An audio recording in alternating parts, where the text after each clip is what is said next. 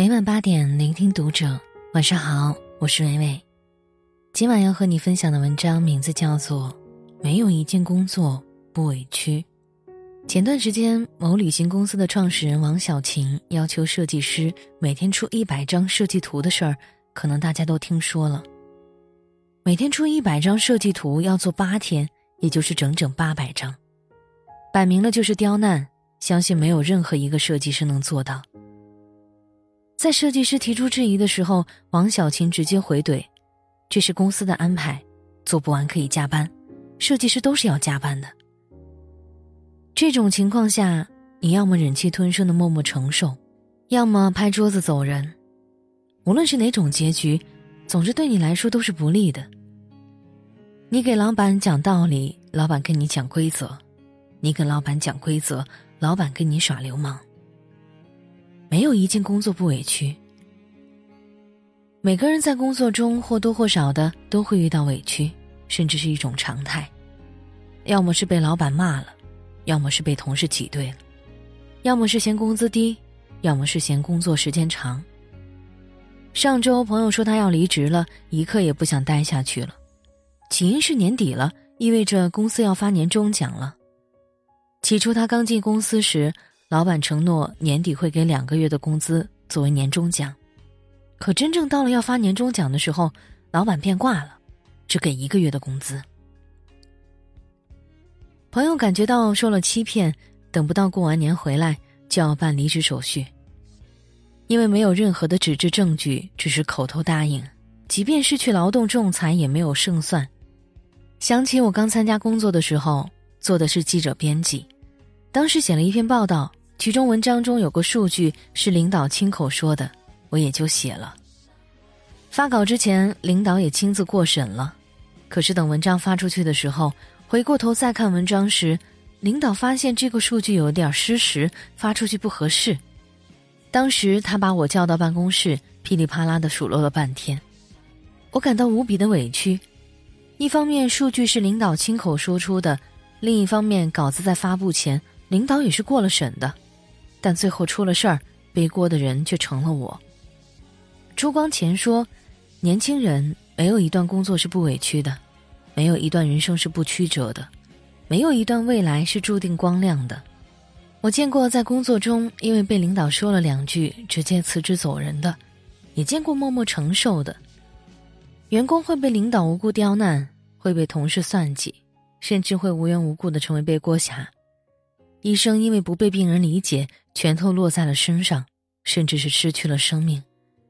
老师要同时管教几十个学生，每天工作十几个小时，还会被家长不理解。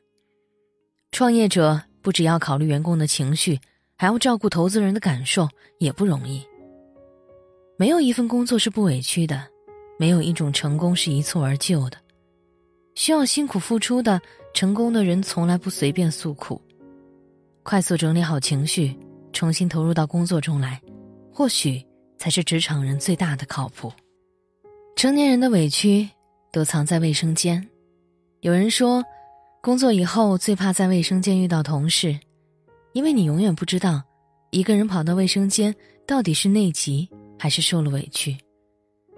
昨天看到一个女生发朋友圈，说自己已经在厕所待了一个小时了。实在没有勇气走出去面对同事、面对老板、面对工作。他说：“我明明很努力、很踏实了，还是被老板说，感觉我像个废人，什么也做不好。”一个人在工作中最心灰意冷的，不是老板的数落，而是自我的否定。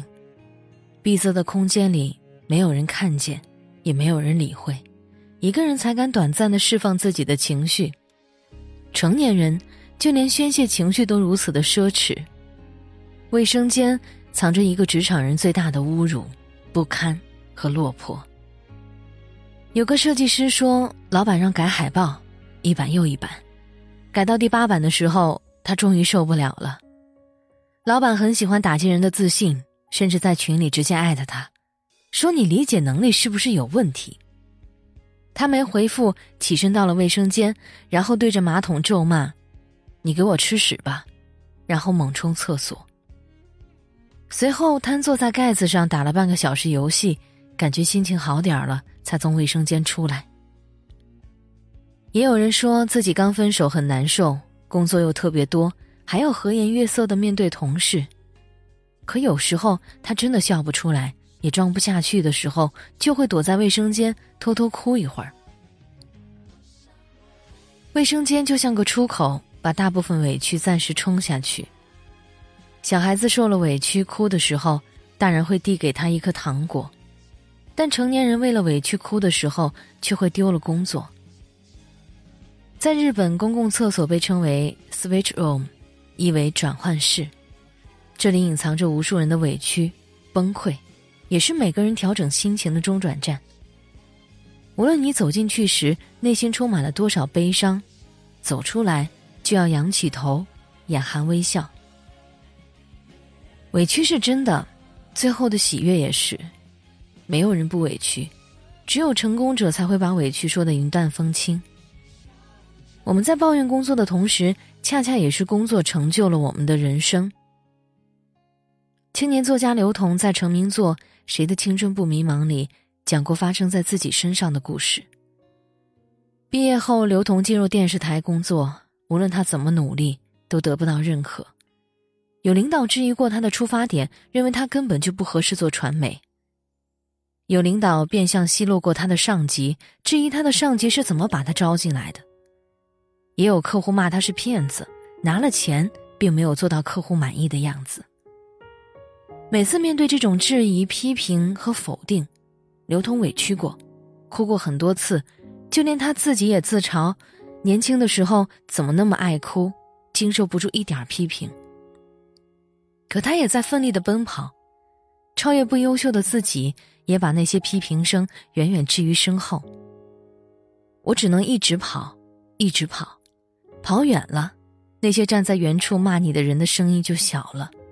也许前面还有新的人骂你，但我还是相信，越是前方有功夫骂人的人越少，因为大家都在奔跑。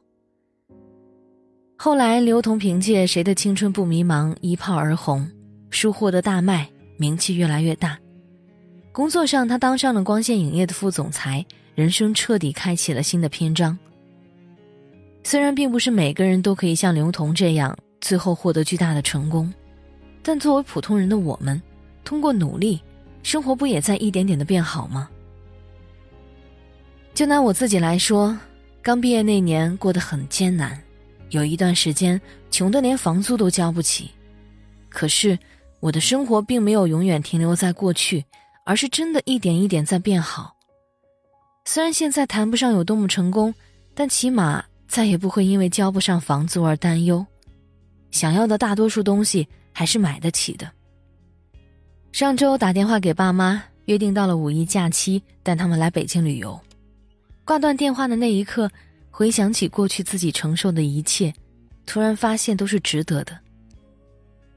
泰戈尔说：“你今天受的苦、吃的亏、担的责、扛的罪、忍的痛，到最后都会变成光。”照亮你的路，或许一个人脸上最真挚的微笑，是努力过后收获的喜悦。我们变得有能力让自己过上好的生活，也让家人过上更好的生活，慢慢的挣脱了贫穷，甚至实现了人生的抱负。工作是很辛苦，也会受到很多委屈，可是苦尽甘来，我们也在一点点的变好，生活也越来越好过了，不是吗？有人说，没有一份工作是不委屈的。你的工资里本来就有一部分是支付给你的委屈费。没有人不在工作中犯错，没有人不经受委屈。最重要的是收起玻璃心，从失败中汲取教训，让自己变得越来越好，越来越优秀。容易走的往往都是下坡路，吃力的都是上坡路。当你感到委屈的时候，没关系。说明你正在成长。别太沉湎在悲伤的情绪了，在工作里，情绪是最无用的东西。